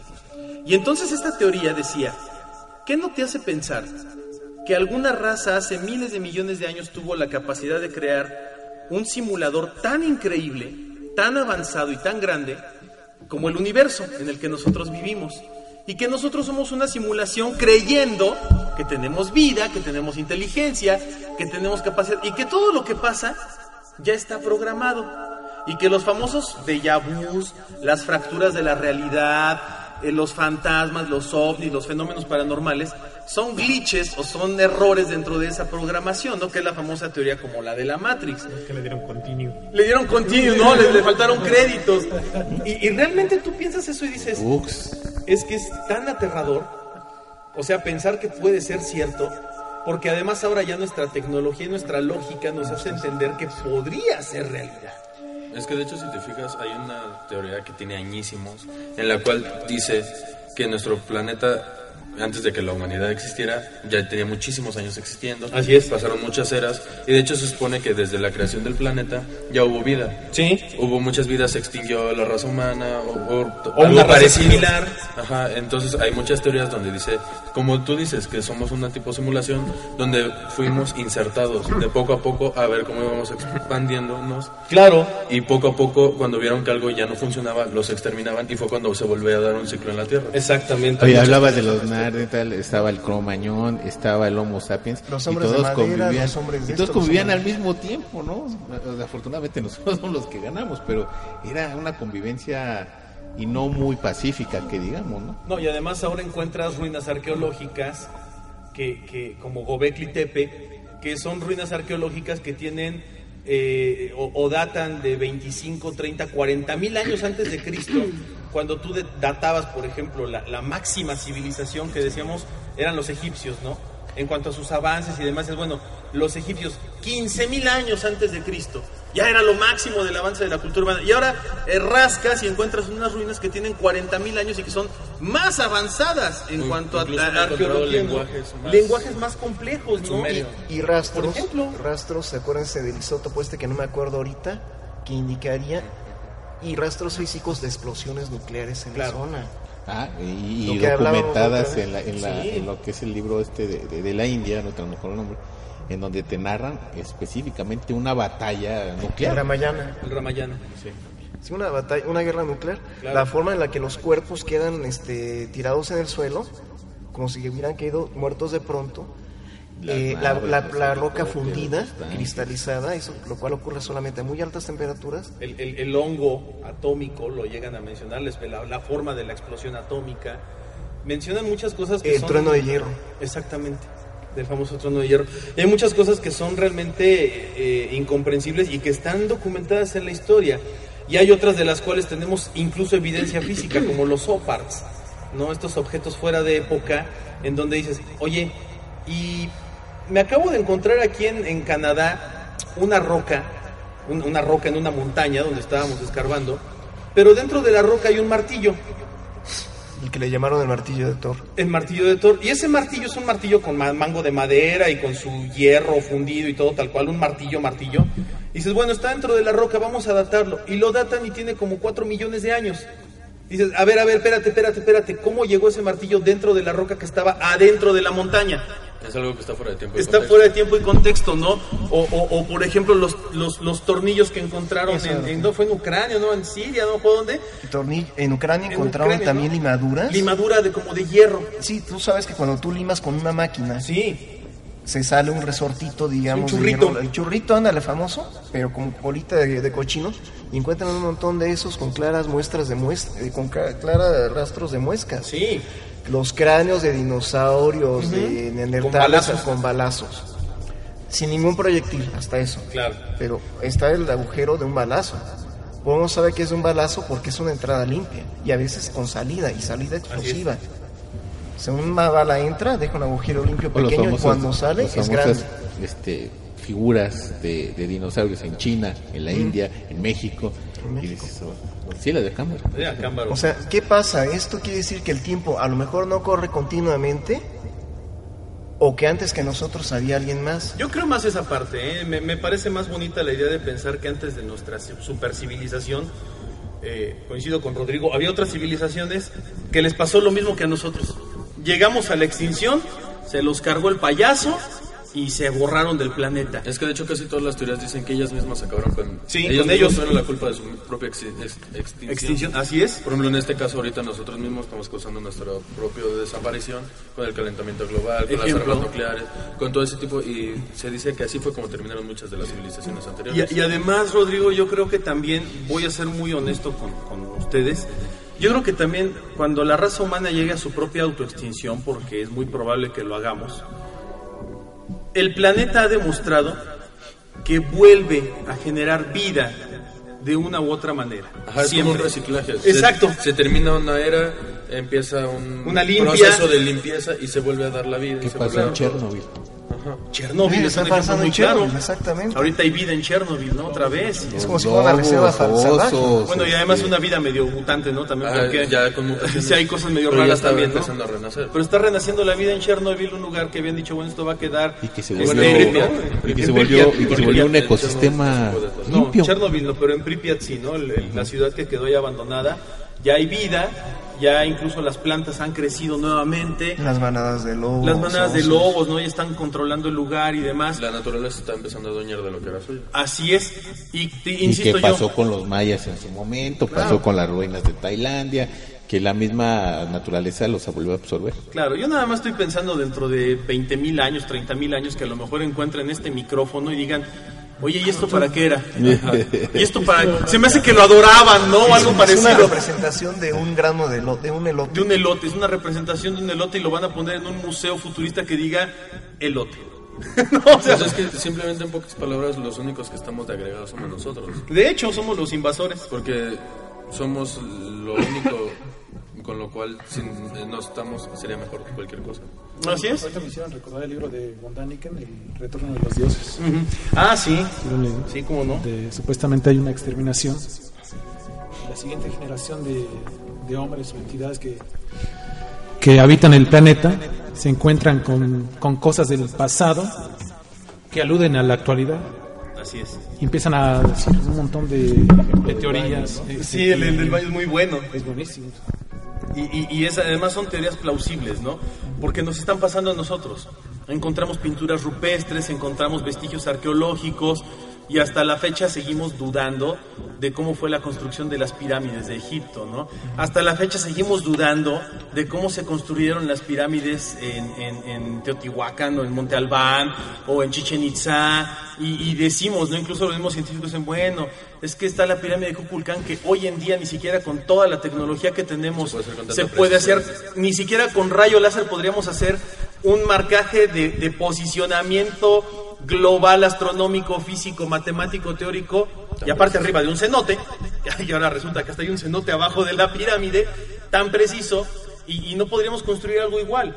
Y, y ni siquiera nuestro entendimiento de una cultura que estuvo aquí, que tenemos cercana, y que dejó cierta herencia, ni siquiera en ese aspecto lo podemos explicar. Entonces imagínate qué va a pasar dentro de mil, dos mil, tres mil, cuatro mil años. ¿Qué explicación va a dar el ser humano o los habitantes del planeta en aquella época de lo que hacíamos nosotros? No te vayas algo tan lejos ni tan complejo, o sea, simplemente cómo te explicas que hace, no sé, 200, 300 años haya habido gente que veía objetos que tenemos hoy en la vida cotidiana, por ejemplo, los libros de Julio Verne. Ah, sí. Que veía submarinos, helicópteros, aviones, un montón de cosas que para, espaciales, ajá, que para esa época era como de... Para nosotros, es, ¿cómo es posible que en esa época hayan tenido conocimiento o hayan imaginado algo parecido? Sobre todo imaginarlo, ¿no? Ajá. Es que el artista siempre es chamánico, yo siempre lo he dicho. Un ejemplo muy claro es el recién fallecido Ray Bradbury, ¿no? En su libro Fahrenheit 451 te describe tal cual el Internet. Y te describe tal cual algo que es como Facebook. No, y la Que es situación famosa social familia. en Estados Sí, Unidos que ahora. Es la familia, dice. Y todos están como estúpidos viendo una pantalla donde están platicando con otra persona de cosas banales que no tienen nada que ver con la realidad.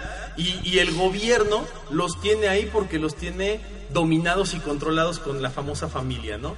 Entonces es padrísimo lo que, lo que hacen los, los, estos futurólogos, porque son futurólogos, en donde imaginan de una forma maravillosa el mundo y a veces le atinan, ¿no? También dices, wow, qué... Igual y como no podemos saber que era algo que ya existía en ese entonces de otra forma. Exacto. No tal cual como lo tenemos ahorita, pero ya tenían algo parecido, ¿no? un acercamiento a ese Así tipo de es. Se habla de mucho de sociedades secretas en ese sentido, que incluso Jules Verne, Julio Verne era miembro de una sociedad secreta, Rosacruciana, vayan Sí. ustedes a saber.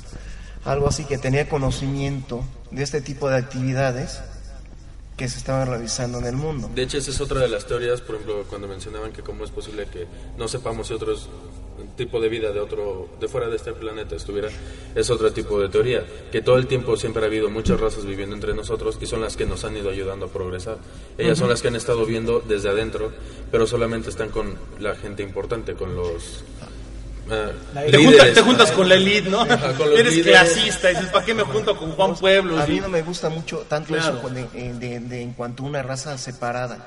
Si me gusta más la teoría, no, ahorita no me acuerdo quién es, de la civilización separada. De que precisamente grupos de élite van concentrando conocimientos científicos o élite van concentrando conocimientos científicos Como no quieras decir. y se van y se van separando hasta cierto punto distinguiéndose en nuestra sociedad actual, ¿no? Esto más fuertemente un grupo lo habría hecho en los años 1800 y tantos, concretamente con sus bases, con las bases en lo que sería Sonoma Aeroclub, Ujú. el que ha sido señalado como culpable de los avistamientos de ovnis en los años eh, en el siglo XVIII-XIX y otro grupo lo habría hecho en la década de 1940, en la década de los 40, después de la Segunda Guerra Mundial con tecnología nazi. O sea, do- estaríamos hablando de al menos dos grupos según esta teoría, que se han separado un poco de la sociedad, del resto de la sociedad, incluso llegando a considerarse, como lo ya dice la teoría, civilizaciones separadas, con programas espaciales, con sistemas de comercio, con sistemas de gobierno muy por encima de nosotros, quizás este, no sé, habitando ya en el espacio, incluso en la Luna, en Marte, no sabemos. Claro. Y bueno, pues creo que eso, eso hace precisamente, a, mí en lo personal me hace darme cuenta cada día que sé menos de lo que hay en, en torno al mundo, ¿no? Que sé menos de la, de la misma lógica del planeta, que sé menos de, de- de los seres humanos, cómo nos comportamos. Lo ves con los gobernantes, por ejemplo, lo ves con los altos círculos de poder, en donde toman decisiones de las cuales tú ni siquiera te enteras, pero de muchas formas te afectan y, que, y que no lo alcanzas a, a dilucidar, no lo alcanzas a No, no lo alcanzas a ordenar. Hay una, una cita en la Biblia, y yo no soy así muy creyente, que digamos, en donde Jesús le dice, creo que a, a Pablo le dice, están en un lago y le dice, tú quieres tener todo, todo el conocimiento y le pone una vasija. Trata de meter todo este lago en esa vasija. O sea, así es el conocimiento del universo. Jamás vas a poderlo obtener todo. Claro, es, es muy... Que en eso sí podemos estar de acuerdo absolutamente todos, ¿no? Al final de cuentas, bueno. De hecho, lo más cierto es que mientras más vas conociendo, más te das cuenta que no sabes Porque nada. par- parte, parte de la tarea de los escépticos como, como, como yo es, mientras ustedes pueden tener todas las explicaciones de que eh, sí, mira, me, me, me vienen y me jalan los pies en Claro. la noche, es porque hay un fantasma en mi casa. Me pueden dar ustedes toda esa explicación. Para nosotros los escépticos siempre va a ser, no, compruébamelo. Claro. No. Y sabes qué? que además, tarea, no, ¿no? y además sabes qué? Que lo más bonito de esto, este Gina, es que mientras exista gente escéptica, también existe la curiosidad por seguir descubriendo cosas y por seguir investigando. Porque además déjame decirte que muchos de los más grandes investigadores de fenómenos paranormales, de ovnis, de teorías de conspiración, son escépticos. Y son escépticos y dicen, es que yo no creo posible que en este mundo esté pasando esto. Entonces y, tengo lo, que y lo tengo que demostrar. Y conforme se van adentrando en la demostración, dicen, en la torre. Ya encontré otra cosa que a lo mejor ni siquiera yo pensaba que era, o, o que yo suponía, y ahora es totalmente distinta mi percepción de la realidad, ¿no? Y no porque encuentres un fantasma, sino porque encuentras una explicación totalmente nueva a algo que tú pensabas que era de cierta forma, ¿no? Y, y es una explicación lógica, científica, totalmente plausible y, y demostrable. Y dices, como lo que wow. acerca de, de los efectos de las de las torres de energía eléctrica Claro. en la mentalidad que te, que, que te hacen distorsionar lo que tú ves Así- y siempre, Es por una- ejemplo, cuando la gente nos dice, a nosotros en lo personal, ¿no? Nos han comentado, es que en mi casa pasan fantasmas. ¿Por qué será? Una de las primeras preguntas que les hacemos es, oye, cerca de tu casa hay subestaciones eléctricas, torres de alta tensión, antenas de radio, antenas de, de- de radiofrecuencia, La antenas Secretaría celu- de Marina. repetidoras de celular. No es en serio. La Secretaría de Marina está conspirando contra nosotros. Puede ser. Y, y- y eso le decimos a la gente. Es que los chips cada ese que tipo de cosas, gasolina. claro, ese tipo de cosas eso pueden estar causando todo eso, ¿no? Entonces es lo bonito, que también hay una explicación lógica. Y aquí está lo más padre, es que dices, bueno, dentro de esta lógica todavía existe cierta, cierto desconocimiento, ¿no? Porque bueno, entonces, ¿qué es lo que pasa con esas ondas y todo? ¿Y cómo es que afectan al cerebro de esa manera? ¿Y por qué te provocan ese tipo de cosas, no? Y eso es lo bonito, que ahora nos damos a la tarea de investigar también ese tipo de fenómenos y buscarles una explicación lógica y científica. Pero es lo padre, que exista siempre esa dualidad en todo. Bueno, pues lamentablemente se nos acabó el tiempo. Estuvo muy, muy buena la, la- la plática. ¿Hay alguien, algo que quieran agregar antes de, de- de concluir? ¿No? sí que tengan Sí, mucha, adelante, adelante. mucha suerte en su nueva en su nueva temporada Gracias. que ya Muchas gracias. estar en iTunes Sí, ya. van a estar también en este, los podcasts o sea que mucha suerte Gracias. Eh, de suerte de este lado suerte de aquel lado Claro. así que espero escucharlos Pues muchas gracias. Gracias, muchas muchas gracias. gracias, Gina. Carlos. Bueno, este, como hay que emular mucho a Gina en una cosa, hay que ser escépticos en, y buscar siempre una salida racional. Pero también hay que tener la mente abierta. Ah, no, yo pienso que un escéptico nos ayuda a romper los dogmas. Así es. Y porque la ciencia siempre corre el riesgo de convertirse en un dogma. Sí, uno sin lo otro no es nada, ¿no? Uno sin otro nada, efectivamente. Y pues bueno, muchas felicidades, mucha suerte a todos, buenas vibras. Muchas gracias. Por allá de ese lado. Pues no, no tengo grandes comentarios, solamente que yo sí soy de que creo y hay unas cosas que sí puedo darle alguna cosa lógica. No todo es paranormal, sí hay lógica. Y pues gracias por la invitación y felicidades a No, pues ustedes. muchas gracias. Muchas gracias. Bueno, pues felicidades. eh, espero sea una próspera temporada. Y pues yo quiero opinar que, más bien, yo espero que en un futuro podamos comprender todo lo que ahorita no comprendemos. Es muy, sería muy bonito, de verdad. Sería muy bonito.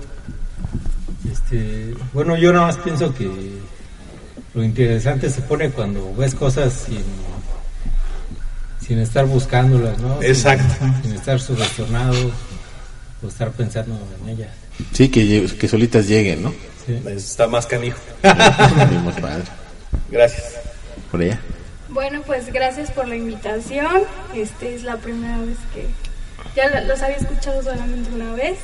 Está muy interesante y qué puedo decir me dejaron con más dudas. Eso es lo Sí, bonito. eso es lo padre. con, con más ganas de, de indagar más. Súper. Qué, qué bueno. Ah, pues gracias. Agradecer la invitación y solamente quiero decir que mientras haya misterio, habrá habrá duda, habrá nuevas metas, nuevas formas de pensar y en reuniones como estas. Está padrísimo, A mí me gustaría decir que se me hizo algo muy interesante esta plática, ya que tuvimos como que varios puntos de vista y se dan a conocer todos los puntos, ¿no? No se queda en una sola mentalidad, no se queda en un solo punto. Se ve todo, se analiza todo, se, an- se reflexiona, se puede decir, puedes generar conocimiento. Entonces creo que es una oportunidad muy buena y pues igual gracias por la invitación. Yo soy alguien que los escucha seguido y pues me gustó el hecho de haber estado aquí y poder compartir también un poco de lo poco o mucho que sepa. Y pues nada, más que nada gracias por la invitación. Muchas gracias a ya, ustedes. Miguel, no, sí, ahorita. Y este, Ya. cuando, cuando Ya, gusten, ya les, les reitero que las puertas están abiertas para cuando quieran venir, no nada más en momentos tan especiales como este, están abiertas las puertas. Miguel. No, que muchas gracias por invitarme. Bueno, no por invitarme porque pues, yo vengo con mi papá. Pero Me trajo porque no había quien me cuidara en la casa. no, dice. no, porque eh, todo esto se me hace muy interesante. Me gusta, pues vine para resolver algunas dudas, pero me quedé con más. ¿no? Pero, pero se me hizo muy interesante y muchas gracias. Bueno, ahora sí, Omar, muchas gracias, buenas noches. Ánima Juanma, a todos los invitados, muchísimas gracias. Recordarles que nos sigan en Facebook, que nos descarguen por todos los medios que ya nos conocen, que sigan pues posteando y comentando todo lo que nosotros subimos, los programas, sugiriendo temas y demás. Y pues un placer estar nuevamente en este programa y a mí no me queda más que desearles aterradoras noches. Juanma, muy buenas noches. Estuviste muy calladito. Lo, lo- lo piensas mucho, mi estimado Nima. Eh, pues muchas gracias a todos, muchísimas gracias de verdad por, por haber venido, eh, sobre todo por, por poner en la mesa una visión diferente de las cosas y que también nos, nos enseñen o, nos den a conocer que pues las cosas no siempre son lo que uno cree y que, que también la gente que nos escucha se dé cuenta de que no siempre que vean una luz es un fantasma o un ovni. Eh, muchísimas gracias a todos. Acuérdense que ya a partir de, de ya, ya estamos en iTunes también, estamos en iBox. Y pues muchas gracias por los comentarios. Esperamos eh, pues seguir creciendo para ustedes. Muchísimas gracias y nos escuchamos la próxima. Sí, me, quedé callado porque no estaba, pensé que no traías micrófono. Pero bueno, ya yo soy su amigo Anima de Coyoacán. Muchas gracias y a todos ustedes que, que nos acompañaron, muchas gracias. Esto fue Autopsia de la Psique. Nos vemos la próxima semana.